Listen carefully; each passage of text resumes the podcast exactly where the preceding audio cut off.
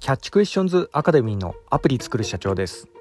えー、本日はですね病院へのランサムウェア攻撃の根本的原因というようなところでお話の方させていただきたいと思います。私のこちらの番組はですね主に YouTube で配信させていただいておりまして YouTube の方はですね iPhone アプリの作り方ラズベリーパイによるリモートサーバーの構築方法それから最近やっております NFT の DAO プロジェクトとして IT エンジニアのコミュニティなども運営したりしております。こういった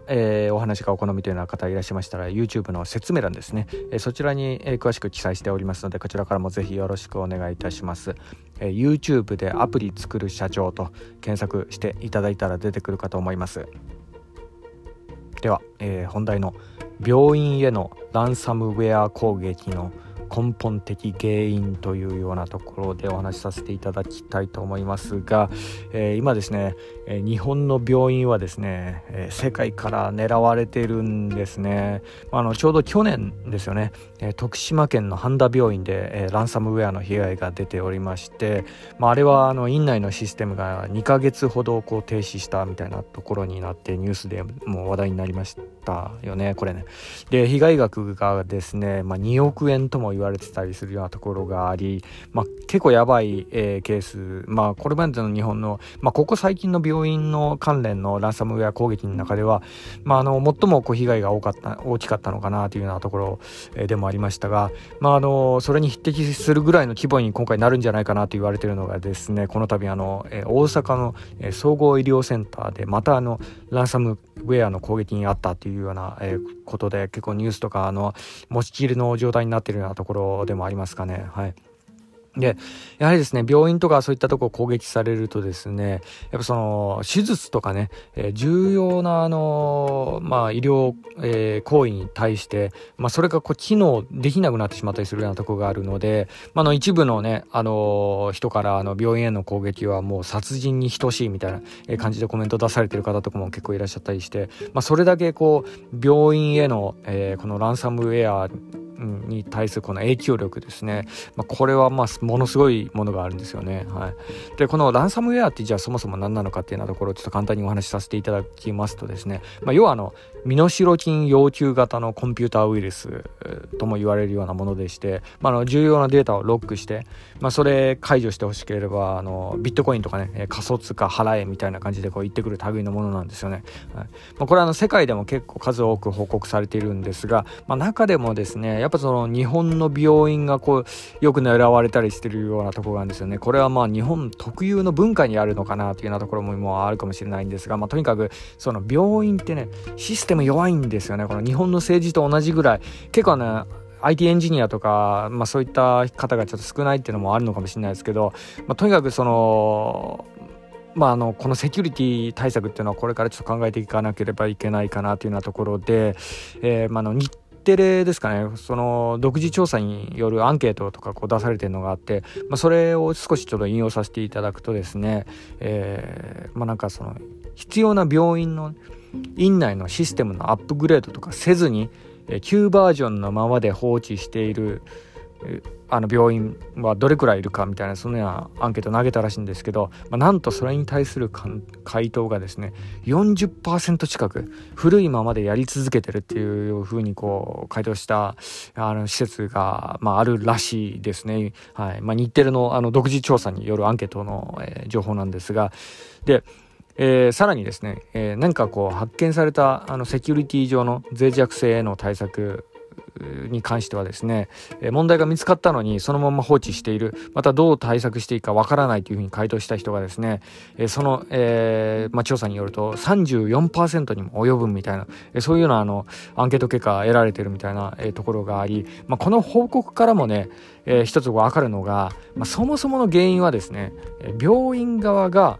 システム対策への投資を渋っていること、まあ、これがこう第一の原因なんじゃないかなというふうに、まあ、思えますかね。はい。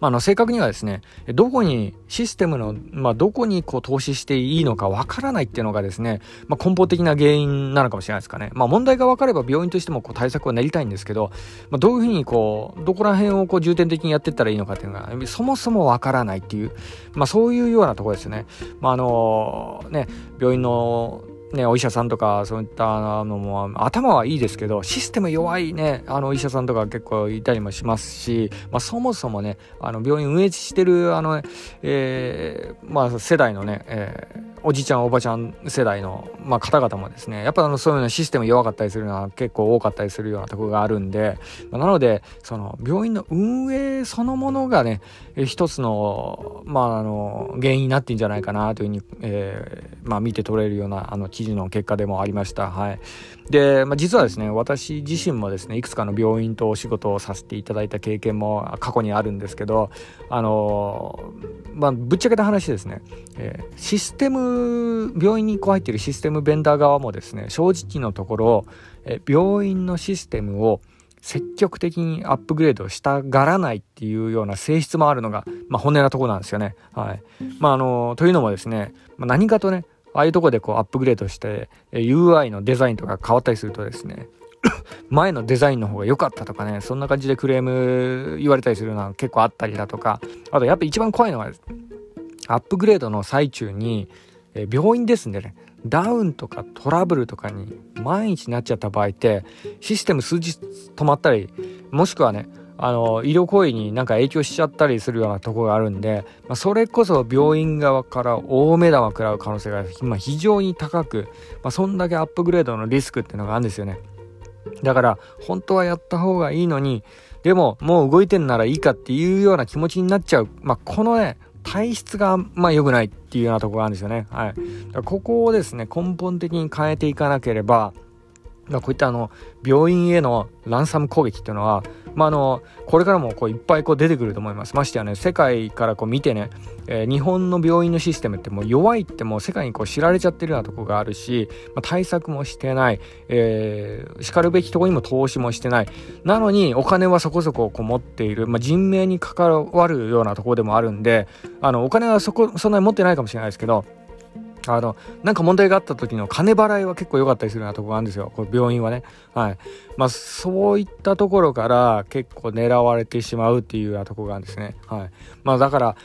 だからこそですよね。じゃあどういったところに、まあ、もしね、あの、この番組聞いてる方に病院のシステム化の、えー、に関するあの運営とかされてる方とかもし聞いていたとしたらです。あの、ぜひ、ここに投資してほしいっていうのはですね、システム化に駐在する IT エンジニアの質えここはケチってはいけないというようなこととこですね。はい。まあ、それこそね、もう石並みの高収入エンジニアを採用してもいいと思うんですよ、これ。はい。もうあの、それぐらいに匹敵すると思います。あの、一回ね、サーバーダウンして病院のシステムね、止まったら2億円ぐらいの損害とかそういうのが普通に出たりするのと、さらにですね、人命に関わるような、えそういうような医療行為にも影響してしまう可能性があるんですよね。まあ、これはですね、やっぱその石並みの高収入のエンジニアをこう雇って配備させて、まあ、そこにこうエンジニアとしてのバックアップをこうつけていくっていうようなところ、えこれはあのこれからの日本の病院の課題にもなってくると思いますよね。はい、少子高齢化でその優秀なエンジニアをこう採用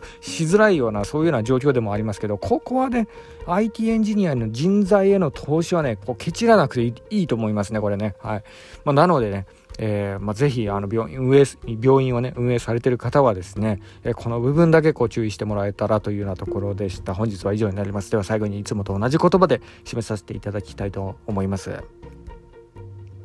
IT エンジニアに栄光あれ。